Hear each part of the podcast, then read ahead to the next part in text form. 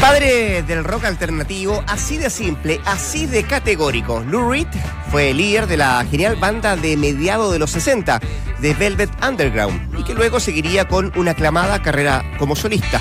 Con Chile tuvo cierta relación las veces que nos visitó, como por ejemplo el año 2000, en un concierto impecable ofrecido en el Estadio Chile donde prácticamente no interactuó con el público. Conocido era su carácter fuerte y también de malas públicas. De nuestro país amaba las machas a la parmesana y los ostiones, además de comprar cuánto disco encontraba de Víctor Jara y también de la grandísima Violeta Parra. El gran Lou Reed dejó este mundo el domingo 27 de octubre del 2013 y con su partida uno de los legados más importantes para la música de todos, de todos los tiempos. Bienvenidos, entramos a la cancha. Esto es Duna, esto es la 89.7.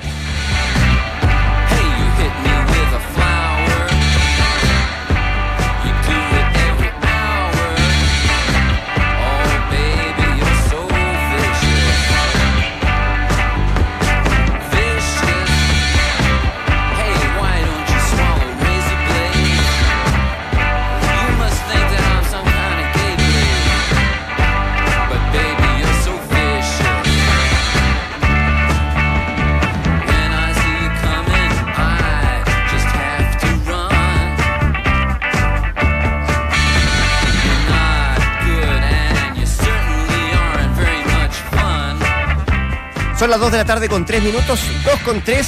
¿Qué tal? ¿Cómo les va? Muy buenas tardes, bienvenidos a esta edición de Entramos a la Cancha. Es día viernes con varias cosas. Varias cosas. Tu cuerpo sabe que es viernes, Poli. Absolutamente. Sabe también que estamos a puertas de una elección eh, Presidencial. presidencial, de diputados, de senadores, de cores.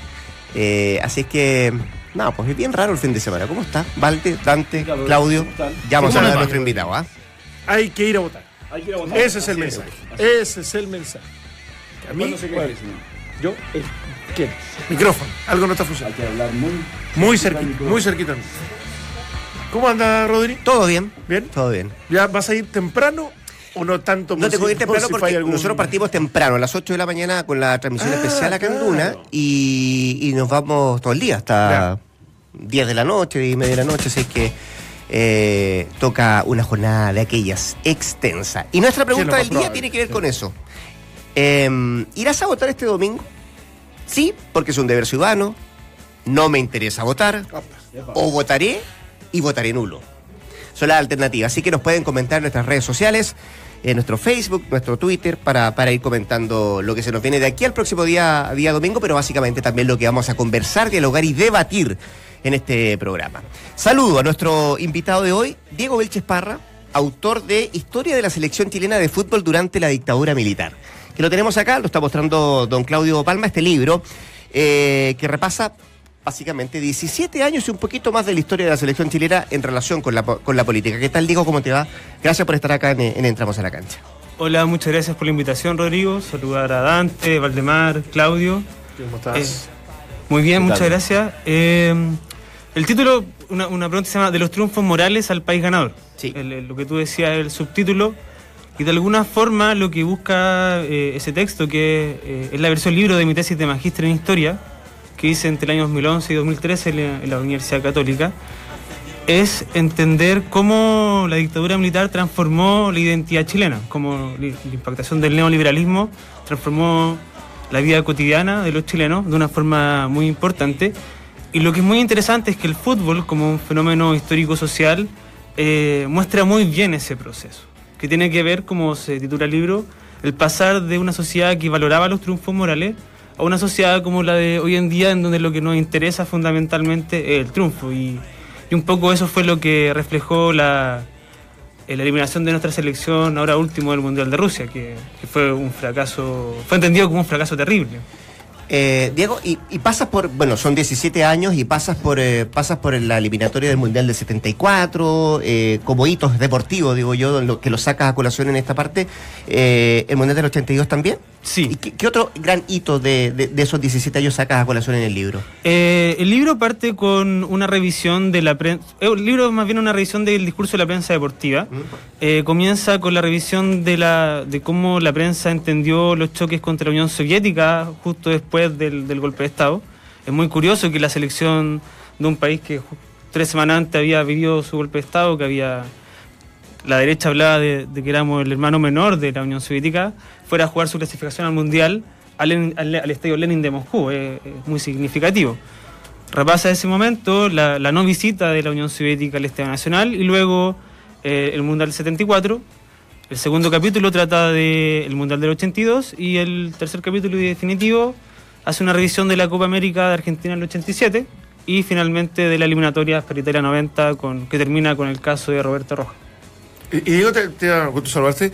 Em, e- eso que decía Rodrigo, porque no ha sido, sobre todo en un comienzo, eh, tener mucha información, digamos, qué tanto se publicó. ¿Te, te costó mucho armar desde, desde ese 74, desde ese, ese partido histórico con la ex Unión Soviética, eh, datos eh, fidedignos respecto a todo lo que pasó en ese, ese- en ese momento y hay anécdotas puntuales de, de- de- de ese hecho histórico, digamos, que, que abarcó tanto tiempo? Lo, lo cierto es que eh, mi texto trabaja fundamentalmente en lo que dice la prensa, más Claro. que enfocarse en lo que efectivamente sucedió en la cancha, lo que nos interesa es el discurso público con respecto a la selección. Entonces, en ese sentido, el fútbol desde su inicio en Chile, desde, yo, lo, yo lo he estado estudiando desde principios del siglo XX, eh, al ser un fenómeno social ultramasivo, siempre las fuentes son inmensas. La, la gran dificultad es cómo uno, eh, con tanta información lo- y, y dispersa, logra hacer un relato coherente y significativo. Esa fue la gran dificultad.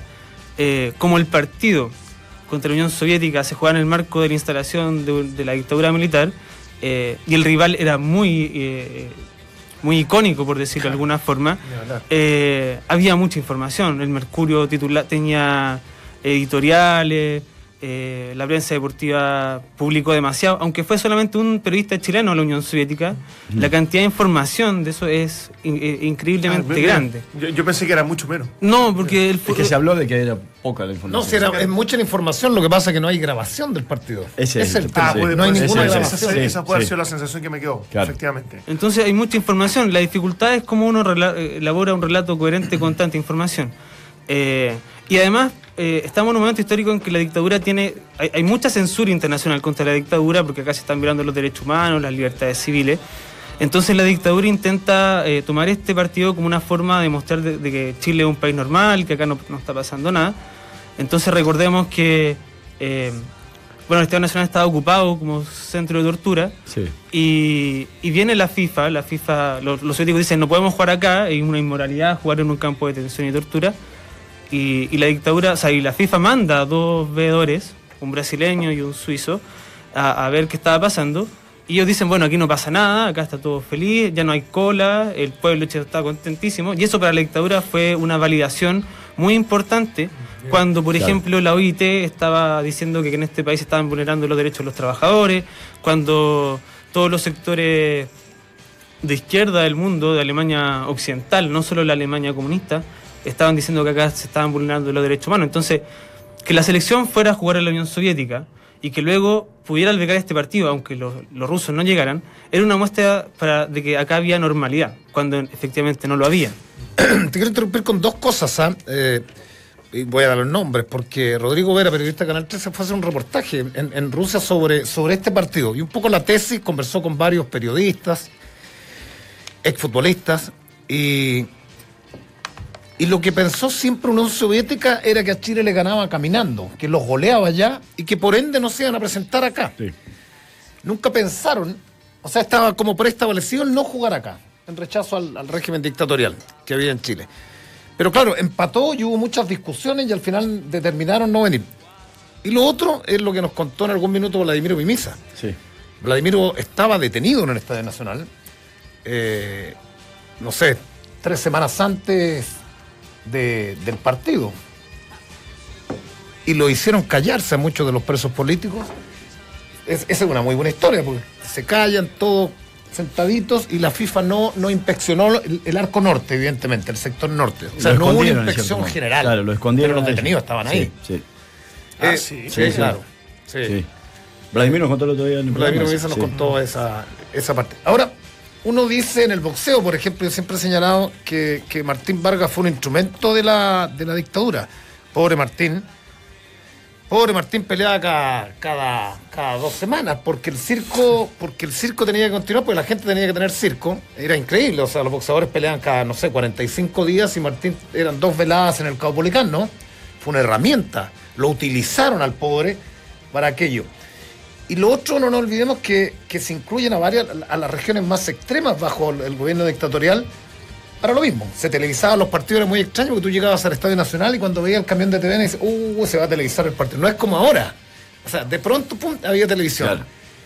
Y ahí entra Arica, ¿cierto? Y ahí entra Puerto Montt, no sé si Osorno en en, en- en ese momento. Pero, pero te quería preguntar, ¿hubo mayores utilizaciones? Esto los gobiernos dictatoriales de derecha o de izquierda lo hacen con los deportistas, eh, ¿cierto? Hubo deportistas que, que, que, que los usó la dictadura, futbolistas que, fueron una especie de instrumento en esos años, ¿no? A ver, eh, yo creo que efectivamente eh, todos los gobiernos y, y especialmente las dictaduras, sean autoritarias, totalitarias, la denominación que queramos hacer, van a intentar instrumentalizar estos grandes eventos masivos, el fútbol sobre todo. Pero lo interesante es que el fútbol, como es tan masivo y es tan complejo y es tan popular, no puede, no, no puede ser simplemente instrumentalizado por algún poder político. O sea, eh, eh, la dictadura no puede decirle a la gente que tienen que celebrar una victoria o no. Eso va a depender de los sentimientos de cada persona. La, forma en que la sociedad china va a entender el fútbol eh, va a estar influenciado decisivamente por la implementación de la economía de libre mercado, pero no de forma directa. No es que haya un bando presidencial que diga que hay que que hay que celebrar cierta victoria o no, eso, eso, eso es espontáneo. Eh, y en ese sentido uno podría pensar que efectivamente el fútbol es una forma de entender cómo ese discurso del país ganador va a ser adoptado eh, genuinamente por la población, si le hace sentido para entender su vida, su pasado y cómo se proyecta este país hacia, el futuro. Entonces, lo que quiero decir es que sí, hay una, hay una instrumentalización, pero ahí no se acaba el fenómeno. No, no es que Pinochet diga A y se hace A. Lo va a intentar, pero no, no, es, tan, no es tan directo, no es, no es tan fácil. Eh, hablar de, y acá puede ser un poco polémico, eh, pero hablar de que la dictadura instrumentalizó jugadores es complejo, porque uno podría pensar en personajes tan relevantes como Santibáñez, como Elías Figueroa, sujetos que intelectualmente no eran eh, de, baja, de baja capacidad intelectual, sujetos potentes, políticamente interesantes, con un discurso claro. Entonces suponer que, que, por ejemplo, Elías Figueroa fue simplemente instrumentalizado por la dictadura, yo no creo que sea una respuesta correcta. Yo creo que Yo creo que sí. yo, o sea, yo creo, o sea, Yo él, creo él- sí, él porque lo yo- dice, él lo dice algunas veces, cuando dice que el, el año 82 y sale en un comercial diciendo vamos bien, mañana mejor, junto con Luis Santibáñez, él dice la dictadura no se instrumentalizó. Y yo creo que, bueno, efectivamente él podría haber sentido eso. Pero Elías Figueroa era una persona que había jugado en Brasil, que había jugado en Uruguay, que era conocido en todo el mundo, que tenía, había jugado en Estados Unidos, que tenía reconocimiento internacional. Eh, no era un jugador que venía de los sectores populares, como por ejemplo la selección chilena de hoy en día, que viene de sectores muy populares, sin mucha educación. Eh, era un sujeto de clase media, que tenía educación. Entonces, yo creo que tiene que ver sobre todo con que Elías Figueroa, él, él, efectivamente yo no creo que él hubiera sabido que la dictadura eh, era, estaba violando sistemáticamente los Es, derechos es que humanos. ese es el tema. Pero sí creo que él entendía que eh, el gobierno Allende el proyecto de la revolución chilena, la construcción del socialismo, no era un proyecto con el cual él se identificaba, y él entonces consideraba que la dictadura fue un pronunciamiento militar que le permi- que permitió a Chile evitar ser una, una nueva Cuba, que era un discurso que manejaba una amplia sector de la clase media chilena. O sea, pensemos que Eduardo Frei Montalva o Patricio Elwin eh, hacían llamados explícitos en el año 73 para que los militares se a la calle. Entonces, no quiero decir que Elías Figueroa era de derecha, pero sí pertenecía a un sector social que sentía que el proyecto de la construcción del socialismo en Chile podía poner en jaque lo que la clase media había conseguido en Chile. Eh, Es muy bueno el tema y, eh, es muy muy bueno el tema y da para conversarlo y mucho, pero eh, yo lo voy a llevar un poquito más al fútbol, eh, para no meternos tanto por ahí en la política, pero sí entiendo que la política muchas veces está relacionada con el fútbol y que se juega como se vive. ¿Y por qué digo esto? Porque acá lo voy a trasladar a la- al título en general de- del libro, en donde, en ese, en ese momento en donde las libertades estaban restringidas, obviamente, la manera de expresarse en el campo de juego también denotaban un poco aquello, ¿no? A partir de allí, Chile tuvo cierta frustración, a partir de allí Chile no tuvo ciertos, ciertos títulos que incluso merecía porque, por la calidad de jugadores que tenía. Y a medida que fue pasando el tiempo y que Chile fue siendo en el continente un referente económico, fue siendo en el continente un referente de muchas cosas, en donde funcionan las instituciones, etcétera, eso le termina pegando al fútbol de alguna manera. El fútbol no puede ser una isla. Y a partir de allí tenemos esta generación ganadora. ¿Esto lo, lo vivenciaste también a través de la prensa, de todo lo que, lo que recorriste para poder escribir este libro? ¿Fue tan así? Bueno, lo que yo postulo en ese texto es que eh, la forma en que el país se representa a sí mismo va a influir en la forma en que la prensa va a comprender el fútbol.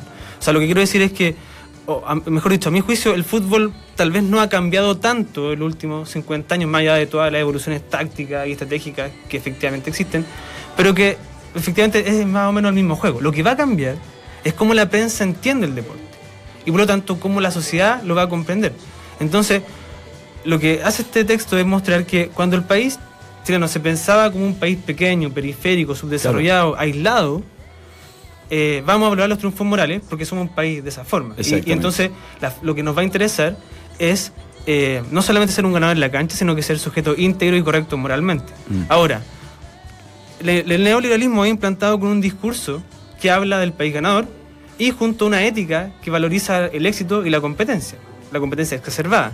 Y en ese contexto, cuando Chile sea un ejemplo de superación del subdesarrollo en América Latina, y nos considera un país excepcional en América Latina, cuando creamos que los peruanos, los brasileños, los bolivianos están atrasados y que nosotros somos la niña bonita de América Latina y que más bien somos más parecidos a los ingleses de América Latina que a este barrio que no nos gusta, Exacto. que es un poco el discurso que plantean personas como Joaquín Lavín o Andrés Benítez. Ajá. En ese contexto, a la selección se, va- se le va a exigir ser un cuadro ganador y competitivo. Entonces, uno podría pensar que no tendría que haber significado ningún drama que la selección de un país pequeño que nunca había sido una fuerza relevante a nivel internacional haya quedado eliminada del Mundial de Italia 90 contra Brasil, que eran tricampeones del mundo, Mm. que cuatro años después iban a ser con ese mismo equipo, con Branco, Romario, Tafarel, todo Campeón. ese equipo iban a ser campeones Claro. en Brasil, o sea, en Estados Unidos 94, no tendría que haber sido ningún drama, si uno lo piensa estrictamente futbolísticamente, que era eliminado. Porque el fútbol uno puede ganar, perder o empatar. Y contra una su- superpotencia, Pero ¿sabes qué? natural es que uno pierda. Ahora, lo que pasa es que el año 89 era inaceptable obtener un triunfo moral. Y por eso es que, y eso es lo que yo creo, Roberto Rojas se debe haber impulsado a hacer lo que hizo. Porque en Chile nadie se iba a conformar con que dijeran, bueno, es que llegamos al último partido con opciones, quizás le ganábamos a Brasil. Pero no, en Chile nadie iba a aceptar eso porque hasta la prensa de oposición le decía que había que dejar atrás los triunfos morales, que teníamos que clasificar sí o sí, que era el momento de dar vuelta a la historia. Pero Entonces yo ahí- creo, ¿sabes, sabes Qué bueno. Voy a diferir contigo. O sea, yo creo que hay una parte en, en relación a lo que señalas tú que desde tu, desde tu punto de vista puede estar acertado. Pero yo agregaría otras cosas que escapan a la política. Yo participé, lo he dicho, participé como reportero en todo ese proceso de Chile-Brasil y no tiene, y desde mi punto de vista no tiene, no, no tuvo que ver en, en un tema de mentalidad de ganar o, o- o perder. Tenía que ver con el morbo que implicaba un certamen que hubo un año antes de ese partido y en donde Chile le gana a ese Brasil por 5 a 0 y nos creímos el cuento desde la parte futbolística, porque le ganamos muy bien. Le ganamos muy bien. Y para Brasil fue 4-0. 4-0. Claro. Y, y para Brasil, y para Brasil, en verdad, era una amenaza. Yo viví tres semanas en Pinto Durán con Orlando Aravena, siendo un pelgeno, iba a reportear, y, y era un clima hostil de guerra que se manifiesta en los primeros partidos con la patada de Ormeño a Una, una patada, no sé si- Criminal. Criminal. Volador. Y lo otro Maravilloso. que, que- que- que te invitaría, porque, porque es verdad, lo- lo- los periodistas deportivos investigan poco sobre irregularidades y tantas cosas. Yo he invitado a algunos eh, personajes al programa de la noche, medios polémicos, controvertidos, y empiezo a llamar a, a los referentes del periodismo. Le digo, ¿le puedes hacer una pregunta a Jorge Vergara? Y no sé. Yo lo escucho toda la vida que Jorge Vergara, pe- pero nadie tiene pruebas, no hay pruebas, no hay algo tangible. No hay. Y te invitaría de pronto a hacer con los Colo Colo 73, con, con, con la U, con el mismo Cobreloa, una investigación que hay una parte eh, que va más allá del fútbol y que no necesariamente eh, está bajo la dictadura o en, democracia, que es lo que hemos estado escuchando de Bursaco, de Grondona y de todos estos personajes nefastos del fútbol. O sea, Chile, Chile fue privado de ser campeón de, la- de, de- de Copas Américas, de Libertadores, si uno tirara el, el cassette para atrás, claramente nosotros deberíamos tener unos tres campeones en la Libertadores. Hoy día sabemos cómo se maneja o cómo se, está- se manejó por décadas el fútbol. O sea, Grondona era el omnipotente. O sea, no me cabe ninguna duda que el Colo Colo 73 estaba dirigido, que la mano, eh, que el penal en el equipo de Russo a Universidad de Chile fue penal. Y eso nos pasó, entonces también hay una mirada distinta cuando uno dice la señora FIFA. Y mirábamos atrás, por Dios, de nuevo los chilenos. Últimos cinco minutos y nos ganan. Yo creo que en, en- en- en términos genéricos, de, de ese 100% que perdimos así, yo creo que había un alto porcentaje de, de que nos robaron partidos. O sea, es, otro tema, te estoy agregando, a- Sí. yo no he leído el libro, pero te estoy agregando Pero, otro pero, pero sí tiene O- que otra ver. parte de la historia. sí Más tiene- que perdedores. Sí tiene que ver con la, con la impor- importancia que vos tengas en la región. Que eh, es difícil a veces de, de entenderlo y de aceptarlo. Pero Chile hace 15 años que cambió, que ya no, que ya no es, es- ese país eh, oculto tras la cordillera, sino apareció en el continente. Y apareció con, con, muchas cosas, con desarrollo, y apareció con, con una apertura este, de libre mercado, y apareció como uno de los países más organizados en, el barrio. Y a partir de ahí empezó a tomar una importancia absolutamente diferente a la que quizás tenía, producto de que venía saliendo de, un proceso militar. Eh, y- y el fútbol se pliega a eso. O sea, el fútbol deja de ser una isla para convertirse en lo que es hoy en Chile. Para que lleguen esos triunfos que estoy de acuerdo con lo que decís, Negro. Pero eh, es muy lindo cómo. eh, Es, es muy bueno esta conversación porque te das cuenta de cómo está relacionado muchas veces lo que significa un país y lo que representa un país para el barrio, para el sector, para la zona. Y a partir de ahí, cómo se lleva esto a, los triunfos este, deportivos en este caso. Sí, exactamente. Lo que dice Claudio es muy cierto. Y lo que dice Valdemar también. Ahora, lo que yo diría es que esa, esa toma de conciencia no es de 15 años, es de 30 años Bueno, atrás. sí, sí. Entonces, es muy ilustrador porque el año 87 uno puede encontrar una, una entrevista que hace el, eh, Jaime Pillo Vera. Y Pillo Vera dice, ojalá dejemos de ser tan buenos para poder por fin ganar una Copa Libertadores. Entonces, ese Chile Mm. despierta, ese Chile que ustedes dirán que era ingenuo, que le gustaban los triunfos morales, eh, despierta hacia los 80 y entonces dice, bueno, efectivamente lo que dice Claudio, no podemos ser avasallados por la FIFA. Entonces, por ejemplo, si ustedes, me imagino que recuerdan el gol que le hace Chile a Brasil el- en Santiago el año 89, eh, el empate. Sí, claro, fue Que un- una vivada de Sí, sí, Jorge Contreras con Ivo Basay. Y la explicación que da Ivo Basay es que dice, nosotros dejamos de ser tan tontos. Vimos la oportunidad y había que aprovechar. Esto tal vez no- nosotros hace cinco años atrás, tal vez hubiéramos- le hubiéramos dado el tiempo a Tafarel para hacer la barrera, pero ahora no, pues ahora estamos vivos, ahora, ahora salimos al extranjero, Pero- selección jugamos en se Argentina, rosca. jugamos en Argentina, Ivo Sí, Basay sí. ya estaba, creo que se se- el año 87 se, se había ido a Francia, entonces dice, nosotros ya salimos de Chile, salimos de este elemento, conocemos el mundo, somos cosmopolitas, conocemos cómo funciona esto, venimos de un país ya grande, no somos este país aislado, entonces no vamos a dejar, no vamos a dejar que nos pasen gato por liebre y todas las oportunidades las vamos a aprovechar. Entonces, lo que quiero decir es que no es solo la, la- la- presión política de la dictadura sobre los futbolistas, sino que más bien es un clima cultural Exacto. que nos hace entender el fútbol de determinada forma. Y eso, y por eso yo decía que no es una, que, que- que no es simplemente la instrumentalización de un gobierno dictatorial, sino que es más bien cómo un proyecto político, económico y cultural se instala y hace que la sociedad en su conjunto entienda el fútbol de otras maneras. Exacto, y te, y te agrego algo, porque también ahora eh, le dimos, dimos la vuelta, en cierto modo. Hace poco, bueno, clasificó Perú al Mundial, y justamente la selección chilena pasó por el camarín y le dejó una. le dejó eh, escrito por acá pasó el campeón de América, más respeto, una cosa así, algo, algo textual no lo tengo, pero es, es- es el mensaje.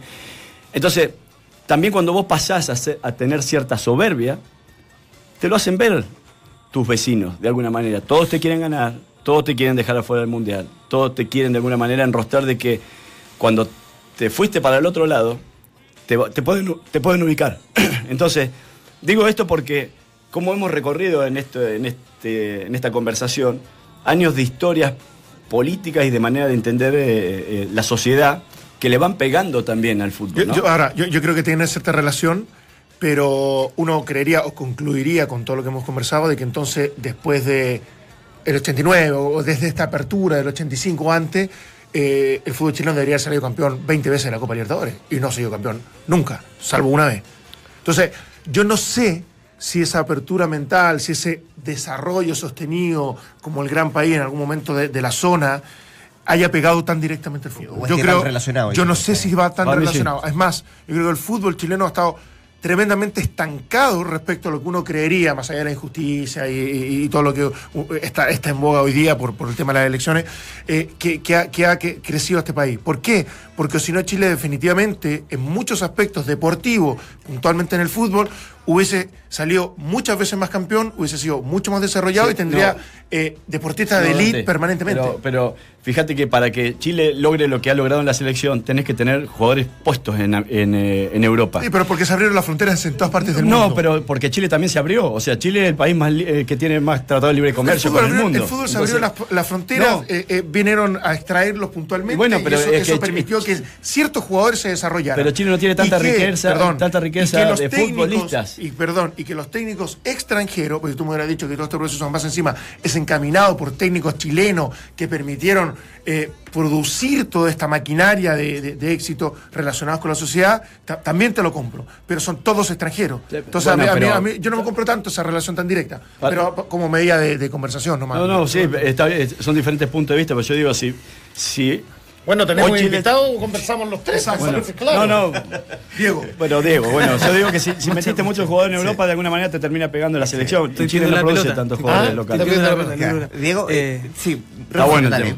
Pero, quería preguntarte algo porque el título es de los triunfos morales al país ganador. Y hoy por hoy eh, el país es ganador.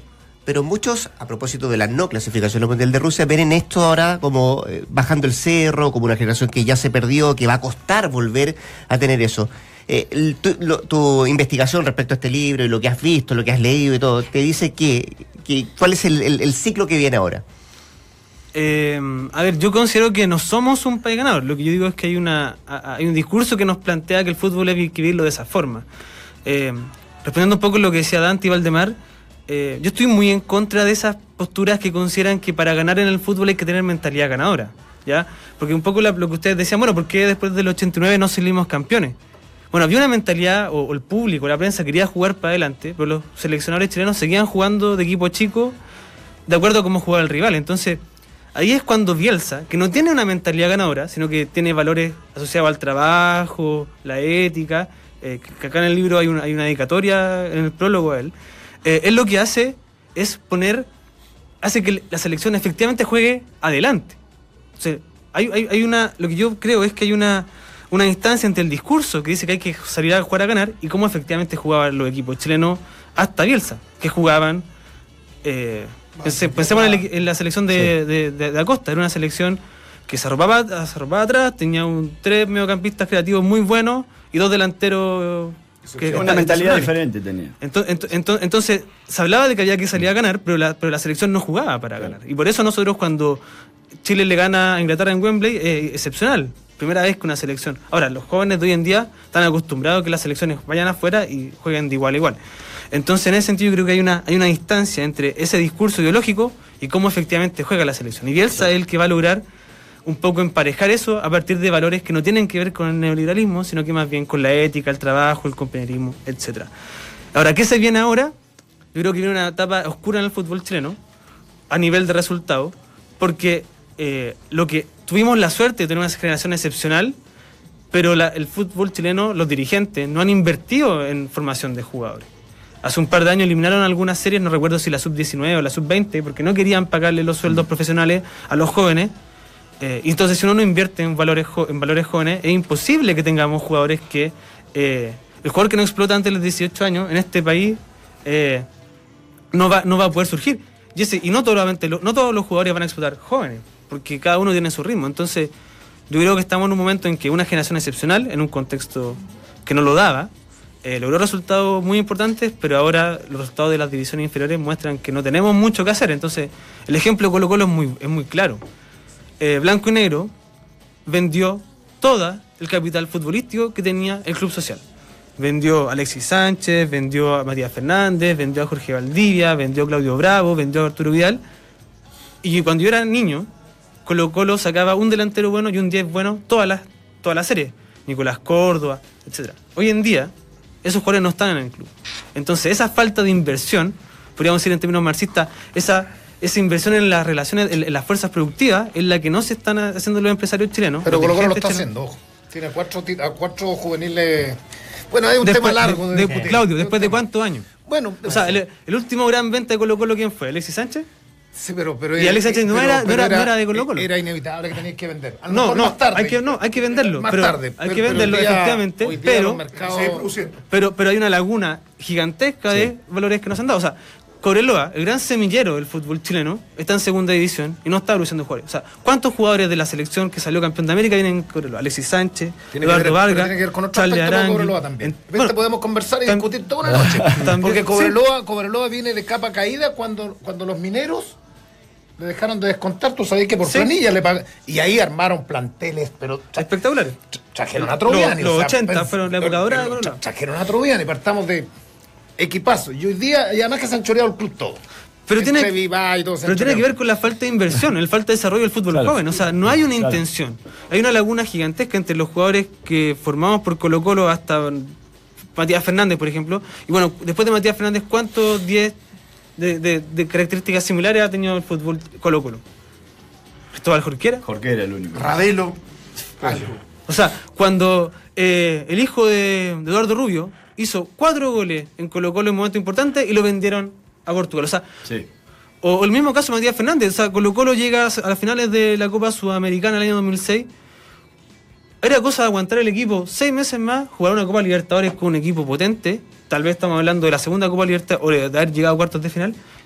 Y lo vendieron de inmediato. O sea, Es que ahí, claro, ahí- no ahí- tienen que- ahí más medio inevitable, pero sí en el, en el tema de la. bueno, pero si de pueden la negociar, la, la. Universidad de Chile lo mismo. Eduardo Vargas, campeón de la Sudamericana, bueno, aguanten los seis meses, invirtamos un poco de dinero, tal vez lo podemos Y, pero, Es que es difícil a veces pero- ver- Bueno, pero ¿y cómo le fue a. Eduardo Vargas fuera? O sea, se fue a ganar la Copa Sudamericana, no tuvo ningún descanso, igual que Matías Fernández, y Matías Fernández desapareció del mapa internacional. Yo creo que el problema, bueno, bueno, yo soy por feo. El problema va por otro lado. Tú cuando contratas hoy día, a diferencia de antaño, en, en antaño cuando el jugador venía, yo soy más viejo que tú, cuando venía de Concepción, el Pele Álvarez, lo traía a Colo Colo, venía a terminar su carrera en Colo Colo. O sea, el tipo venía a ser figura y que lo conocieran todos. Pele Álvarez trabaja en 10 de julio, había una sucursal, ya no, el Banco del Desarrollo no. Hoy día, los jugadores antes de venir un equipo grande están pensando en México o en Europa y firman todos con cláusula de salida. Ese es el gran problema. No, y por una plata que acá en el medio no se Entonces llegan a la U y tú sabes que, que lo llama Chespirite, bueno, pues, listo, y se va con las cláusulas. Es, es un tema más de fondo.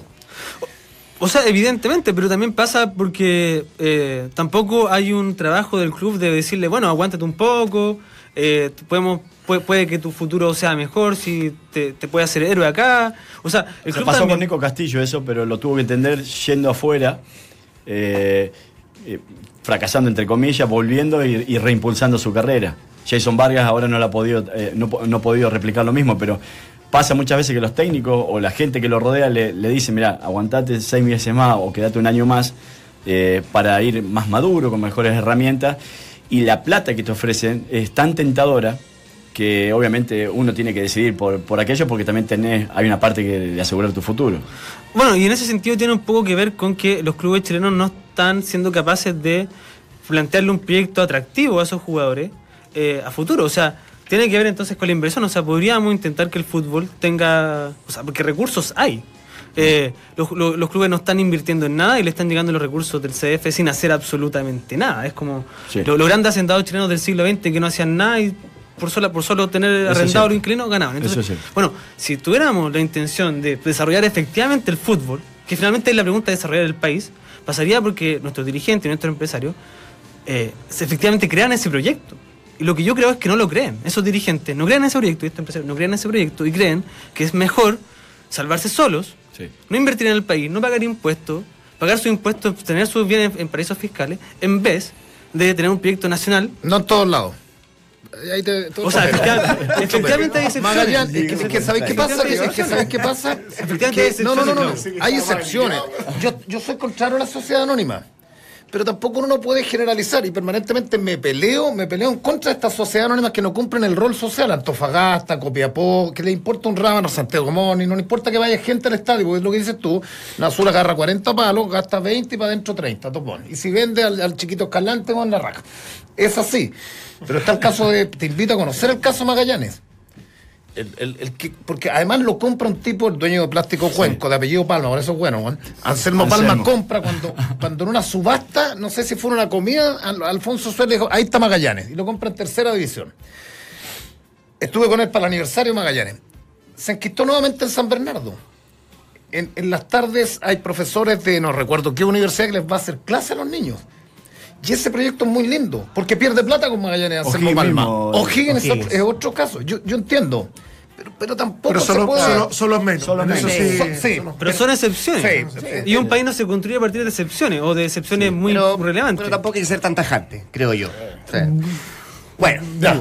don me Diego. gustó el libro. Me gustó porque Autor de este libro, de los triunfos morales al país ganador, un billón de gracias por haber estado acá en esta bien. edición de Entramos a la. Cancha. Que estén muy bien, ¿eh? Muchas gracias por la invitación. Y nosotros nos vamos a una pequeña pausa comercial porque tu día dura más de 90 Esto lo minutos. Relax Fit de Sketchers, la comodidad y el estilo que necesitas. Ingresa a Sketchers.cl, ahí eliges tu modelo y disfruta con cada paso. Una pausa y ya volvemos con más Entramos a la Cancha. Fuentes de la NFP aseguran que Pellegrini le habría comunicado a Salah su negativa de dirigir la selección. Lucas Prato dijo estar sorprendido al no ser llamado a la albiceleste por Jorge Sampaoli.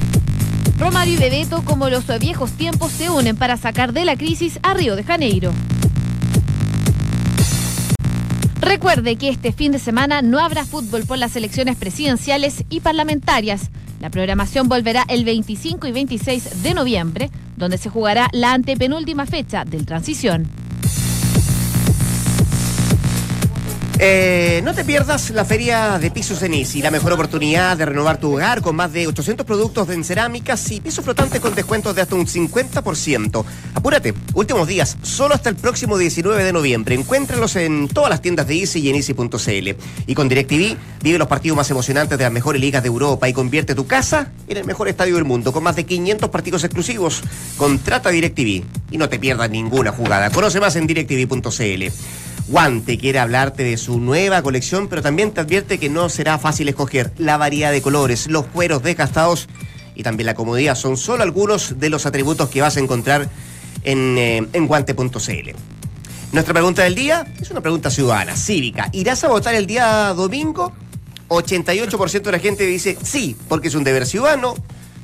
Un 8% dice que no, porque no le interesa votar. Y hay un 4% que va a ir a votar y que tiene se están 4%. retando. 4%. Eh. Déjame, déjame plantear dos cosas. Porque, además de la pregunta, em, vieron que el Deportivo de la tercera hoy día trae supuestamente eh, el no de Pellegrini a hacerse cargo de la selección. Eh, y lo quiero sacar a colación además que, ¿cómo pasa el tiempo? A siete años de la partida de Marcelo Bielsa. Como del claro. fútbol chileno.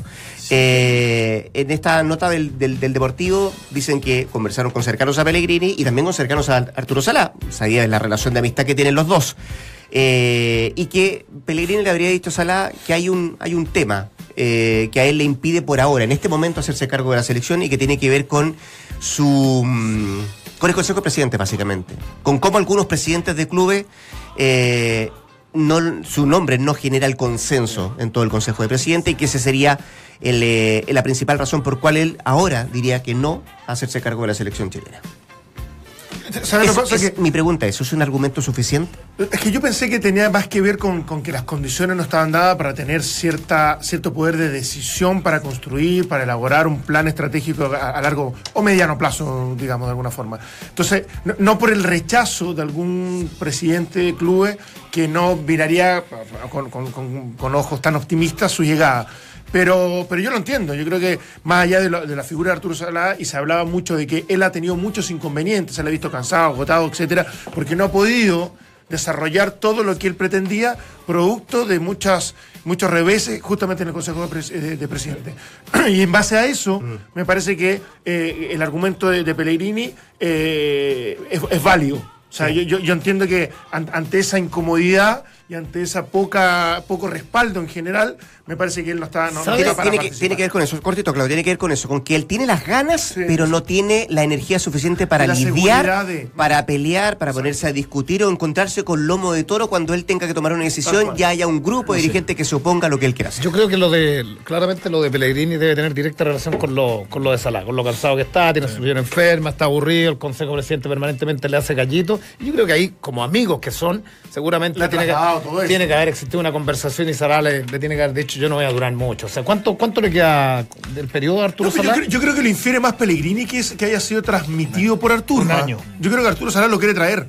Y no creo que le esté eh, diciendo de que, ojo, el escenario es malísimo y yo en realidad lo he pasado terriblemente mal. Pero los amigos yo creo que ha sido una, yo creo que ha sido una Los amigos Pero conversan yo- ese pero tipo de como un presidente que lo quiere traer le está diciendo no venga Sí, pero porque por- No, porque le queda un año. Por- y- justamente no, por eso. Claro, No, no. Y, y de Porque pronto. no, no lo puede engañar si es, si es No, no, no. le tiene que transparentar. Sincero, pero, su pero visión. igual lo, convence de que las cosas pueden, pueden, Igual, pueden funcionar. independiente de eso, para mí, eh, Manuel, eh, siempre me ha parecido, viéndolo de afuera y no conociéndolo, eh, hablo de, de- desde mi opinión nomás, eh, me ha parecido que él no ha tenido una real intención de agarrar a la selección No, chilena. Siempre ha tenido alguna excusa, No, nunca. entendible o no, justificable o Yo no. creo que entendible. ¿eh? Pero sí, está bien, pero, Hasta lo entiendo. pero no ha tenido intención. ¿Puedo Hasta una entiendo, cosita antes de.? eh, antes que Muy presenten. y- Si ustedes escuchan o leen entre líneas la entrevista que da hace una semana Arturo Salar, saliendo de, de un consejo y que habla con los periodistas, él deja claro que no va a llegar en ese momento. O sea, dice, me- ¿sí o no? Porque, porque dice, eh, no, eh, Emanuel cumple los contratos, Manuel está siendo sondeado por el, eh, el equipo europeo nuevamente. No va a venir, Y po. sabes qué, incluso hay algo que dice como señal, y le dice, aparte, bueno, se va a tener que enfrentar con ustedes. Como, como incluso como broma, como diciendo, Exacto. yo sé que hay mucha mucha oposición ante, ante el modelo de juego principalmente, entonces no están todos convencidos y seguramente va a tener que lidiar permanentemente con esas críticas. Y ahí ahí me- yo también inferí que es muy difícil que llegue. Ya entendí. Muy bien. Sí, sí. Yo, yo, yo lo veo del lado de Pellegrini. Ah, entendible, Eh, sí. eh, entendible. A ver, Está acostumbrado a otro nivel. Sí, y además que se- seamos claros, somos nosotros los chilenos somos cha- me incluyo, somos chaqueteros a perder dos partidos, Un- puta, un fierro involucionado, caliente. Pellegrini, Don Pelle, y al final no, no se quiere exponer a ese tipo de cosas. Sí. po. O sea, la carrera de él ha sido brillante. Porque él no viene para el resultado de, Claro, de las próximas fechas, digamos, o partidos amistosos. Viene por un trabajo mucho más, a- más, más profundo que eso. Yo no- tengo un respeto y admiración en lo más absoluto de lo que logró Pellegrino, o sea, de cómo sale del fútbol chileno y cómo se construye afuera y dónde llegó, o sea, el, el técnico más importante. Ahora, cómo juega Pellegrino en los equipos, acá por lo menos, a mí no me, no me, no me seduce. Está claro. Sí. Y a muchos les pasa lo mismo. Sí. ¿eh? Sí. Vaya el respeto que genera. Sí. Pero no, no es falta de respeto, ¿eh? No, no, no, equipo no, me- Eh, no me- es gusto por el fútbol. pero, pero lo respeto. o sea, Exactamente, propio. Lo admiro. o sea. La carrera afuera ha sido impecable, extraordinaria. No, va a ser, va a ser se complejo. venía ¿eh? con mayúsculas cuando hiciste toda esa introducción. No, pero viene, viene complejo porque no solamente tiene que ser secar, independiente con la, con la, con la forma de pensar del fútbol en un largo plazo, como dices tú, sino que tiene que agarrar, como dice Nacho, este fierro caliente, que es agarrar este grupo que no terminó bien, que hay que encauzarlo, que ver quiénes van a llegar, quiénes no van a llegar, que se viene a puertas también campeonato y un sinfín de cosas que hay que resolverlas no en el largo, sino en el corto plazo. Y esas decisiones, eh, si no tienes la energía, si no tienes ganas, y más que eso, lo que decimos, que efectivamente el ambiente no está, va a ser muy difícil que alguien se, ¿Quién, se quién haga le cargo. O sea, gusta ya así hay- tirando un nombre al Nacho? ¿Qué- nombres, así. ¿De ¿quién lo le que se han dado o en general? A, a mí me gusta Martino. Yo reconozco. ¿Quién les gusta? ¿Quién les gustaría? A mí el Toto Berizzo. No sé. A mí la vuelta de Bielsa. Ah, no, eso No, sería no, maravilloso. bueno, y también. No, eso sería maravilloso. Pero tenés que asumir que va a sacar a los No, no, no, ¿quién me gustaría? No, bien. ¿quién va a llegar? Sí, Martino. Sí, a mí también me gustaría, y Berizzo también lo Acá consideraría. adentro no hay nadie capacitado, ¿no? Acá- acá. ¿Acá ¿Eh? en Chile? ¿En, Chile? No. ¿De los que están trabajando en Chile? No, no, pero no, no hablaría, no sé si de capacidad. Todavía no. No, no, Todavía están no. en nivel como para hacerlo. Eso, es una Pero vamos a tener, un matiz. ¿cachai? Pero vamos a tener eh, luego. Yo creo que Martín no tiene bastantes posibilidades. Yo también. No me gusta Martino. ¿No te gusta cómo juegan los equipos? No vi a Paraguay. Lo vi jugar a Martino. Eh, fue el único técnico que no caminaba en Barcelona. Bueno, extraordinario. O sea, Sí, el único tipo que equipo que está marca- solo y no lo hizo jugar. Pero si hay un tipo que está marcado con la metodología de Bielsa es Martino. bien. Independiente de su equipo Pero no ¿no? Sí, sí, estamos de Juega acuerdo. Todo por metodología es. 13 para las 2, para las 3.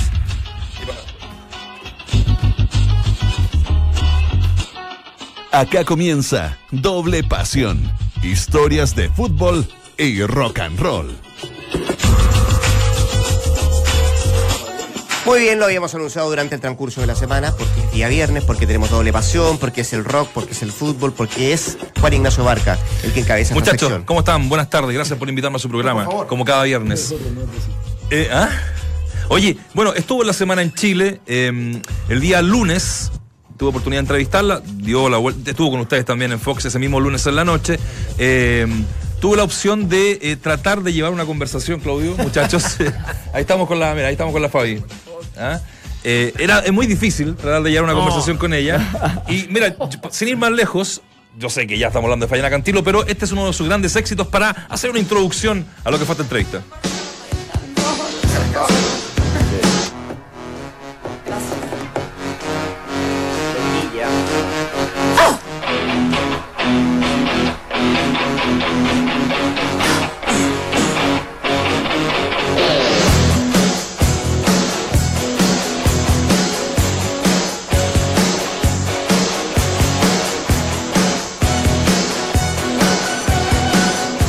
Detectives, ¿ah? esta es bien de nuestra época, 85, en pleno rock latino.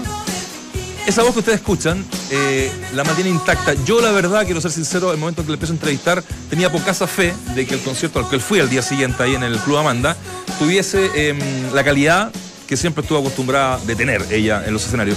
Pero increíble, el artista es el rockstar en este caso, porque yo la pongo al nivel de Charlie García. Ella es la rockstar mujer de Latinoamérica de todos los tiempos.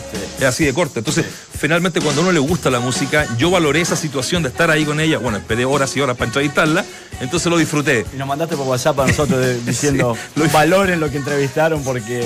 No, es que de ¿eh? verdad yo me emociono Estaba- con eso, me gusta, me emociono, ¿cachai? Oye, mira, yo lo voy a invitar.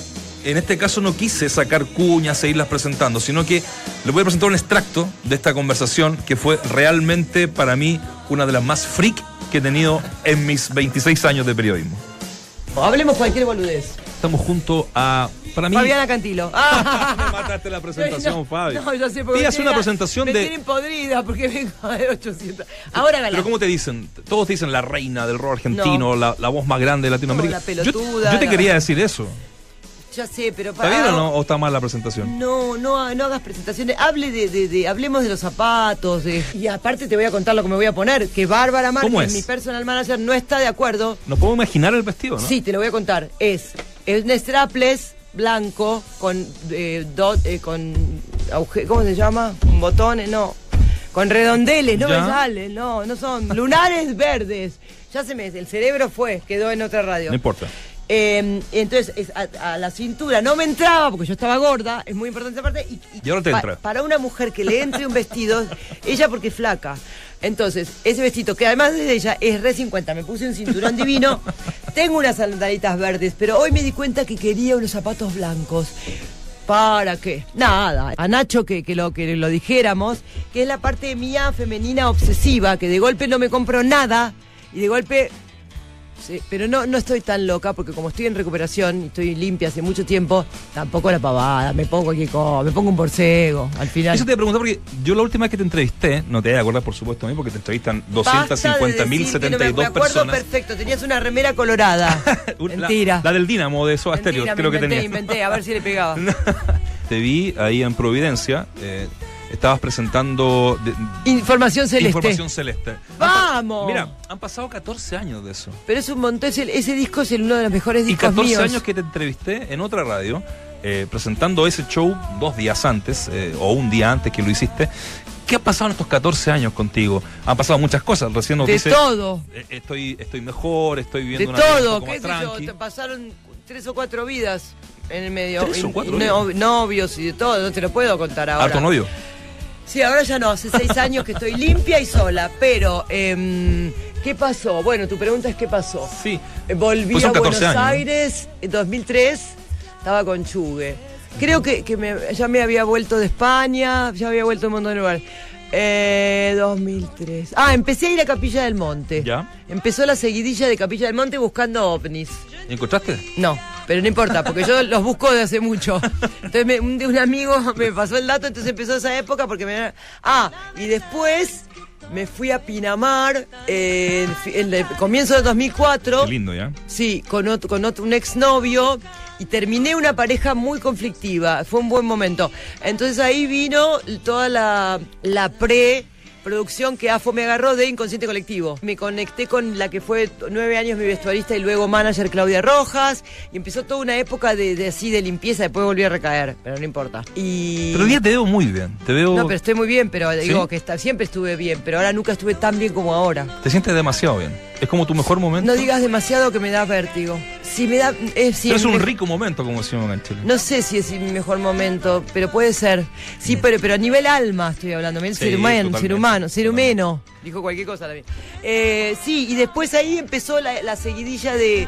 Vinieron Inconsciente Colectivo, después Hija del Rigor, en una Sí. recaída, pero estuvo buenísimo. Después, de vuelta, este vino el otro disco En la Vereda del Sol. Super Amor fue el disco que sacaste hace dos años atrás, el Sí. 2015, ¿no? Sí. Y que de verdad es una, una placa maravillosa. Qué Eh, suerte que me decís eso, porque para mí también. Y ese disco. Eso te quería marca- preguntar, ¿es para ti uno de los mejores discos que has eh, junto hecho? con De qué se ríen, Información Celeste, le digo a, la- los oyentes que escuchen eso y Superamor, están todos, está todo en Spotify. Si se los quieren bajar, es un precio. Ahora lo pueden escuchar gratis. Y para mí es importante que lo escuchen. No quiero que vender nada. Además, arranca- Quiero que escuchen mi obra. Ese disco arranca con tu con tu voz que es tan característica. O sea, es una voz, eh, por eso te digo, y te quería hacer la presentación. Estoy aquí al frente de, para mí, la reina del rock latinoamericano. De la mejor voz que, que uno ha podido escuchar en, el rock and roll. Y ese disco parte con, con- con tu voz. O sea, de entrada, ¿no? Franco Mas- Mazzotti Sí. es el. Sí, sí. Bueno, y eh, eh, eh, y Lisandro el productor, que coincidimos. Esa es la música que a mí me gusta. Esa es la música que a mí me gusta.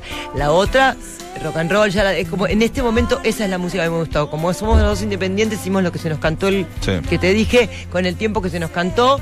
Hicimos una maravillosidad y como Babi sabe que estoy copada, Bá- Bárbara Márquez, mi, mi personal, está, sabe que estoy copada porque ella es la que hace la tapa de los discos con la geometría sagrada y toda esa, toda esa huevada que, que viene, no, porque dicen huevada acá, que viene de, de los ovnis y qué sé yo, y bueno, la- el largo Todo el disco, la tapa, está basada en geometría sagrada y tiene un pequeño collage para hacer con unos cartones que hizo Babi sobre toda esa temática, digamos, de lo esotérico, de, de la base de todo, que está basado para mí, el mundo y el universo está basado en la geometría sagrada.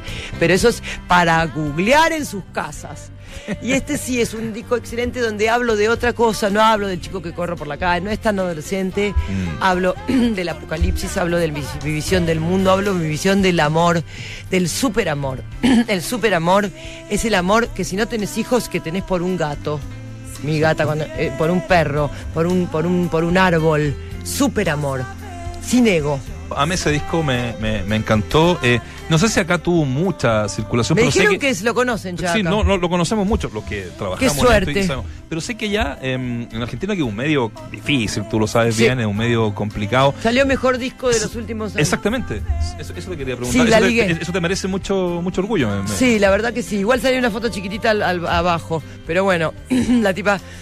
Pero bueno, está bien. No, porque. y- ah, sí, y tuvimos este mm, ternados para el Gardel, Babi por la tapa y yo por el disco, pero no ganamos. Igual que me importa. Ahora tenemos que hacer el. Además ¿sabes que el legado Tenemos queda, que ¿no? hacer el video de Super Amor. Cuando, cuando volvamos. ¿Por qué no lo hacen acá en Chile? Hágalo en Porque está- las dos personas Yo con te la- puedo dar algunos tips de algunos lugares muy No, porque las dos eso. personas con las que lo quiero hacer, que es Babi, Ah, bueno. entre esos es, es mi bajista y el otro director que tiene una. Traigámoslo para acá. ¿Cuál es el problema? Y Manuel Bullrich. Se quedan en mi casa, no hay problema. Bueno, mira que te voy a aceptar. ¿eh? Sí, sí, no. Bueno, guarda, Oye, ¿y- oye, ¿qué? Fabi- ¿Bancás todo? No. Todo, todo, todo, todo, todo. El día de Está mañana. grabado, ¿eh? Sí, eh, te quería preguntar ya como para ir terminando y no me siga retando y- Sí, y y mirando. yo, yo quiero mis zapatos. Eh, Sí, vamos a buscarlo. Y vamos a ir a comprar los zapatos blancos, ¿eh? Yo te prometo. No, que- después te prometo una nota más larga. Sí, no, no hay problema. Yo estoy, soy feliz estando contigo, aunque sea dos minutos. Ay, Mira, pero qué amor. mira. Me lo llevo Oye, a la mesita de luz. Yo siento que, que, eh, y, lo, y lo he dicho y lo decimos siempre, que eras dueña de, de una voz muy característica del Sí. rock. Es una, es una voz eh, de, demasiado de memoria Rara. colectiva para lo que estemos. Te quería preguntar un poquito por, el- por el movimiento que tú como referente del rock argentino, eh, ves hoy día en, en- en Buenos Aires, en las ciudades. ¿Hay bandas que te puedan, em, o, o- o chicas en este caso, que, que- que- que puedan Sí. llamarte la atención? Sí, tengo una que se llama, mi, mi profesora de canto, que se llama Marisa Mere, que me encanta lo que hace y que tendría que ser más conocida de lo que es. Tengo el pro- próximo, posible próximo productor de mi disco que se llama Ezequiel Borra. Son dos personas que yo quiero recomendar. Por ahora son esos y obviamente Lisandro Aristimuño me encanta, me siguen gustando los divididos eh, y un montón de seres que ahora no me los acuerdo porque Claro, tengo el cerebro que más. hay gente que, que No, sí, de este, hay otros, pero ah, las pregunto Eruca por el Sativa. movimiento de ahora. Eruca eh, Sativa. ¿O está muy chato el...? No, Eruca ¿No? Sativa. No, yo no, no voy a decir eso. No, te, te pregunto yo. No, pero es que no, no, si fue, no, no, no. Pero hay, hay, hay, hay. pues Yo siento No que sé, hay un, un- un y hay lo que hay, hay algo hay. Sí, pero yo te pregunto a ti como referente, yo siento que igual hay como un, un cierto espacio en que no ha salido algo tan potente Sí. como, como salir desde... Como no sé. Charlie. No, claro. Bueno, es- Eso sí. sí. Sí, sí. Y sigue, sigue el- el- la, la, la, la cuestión esta machista con las mujeres. ¿Mm? Sigue un poquito. Menos que antes.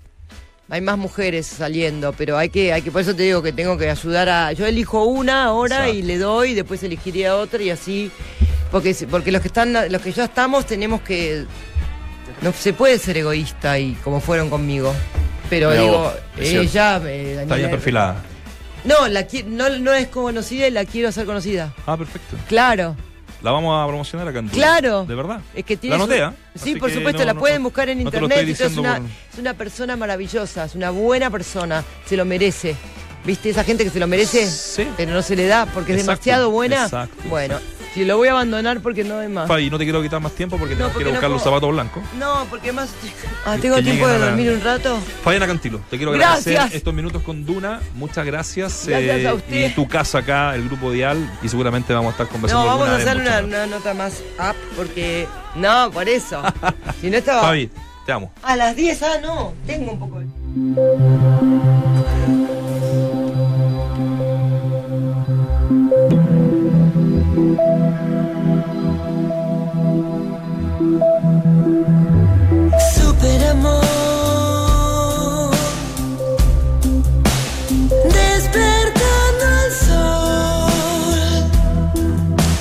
Ahí está, esta canción. Y bueno, chicos, disculpen que haya eh, la, la entrevista y no hubo interacción mucha en- este. ¿Sabes qué pasa? Que eh, era muy difícil cortar y cuña. y-. Y iba a perder, claro, iba a perder toda la onda de la, de la entrevista. Entonces sacamos, fue muy- mucho más larga, sacamos ahí 8 o 9 minutitos con, eh, con un conducto regular maravilloso, que eran los zapatos blancos. Entonces ahí nos fuimos jugando desde el principio y se lo compró. Después el programa de ustedes llegó con el, con el, con el Está zapato blanco. flaco. Mi, mi mamá me lo compró. Oye, eh.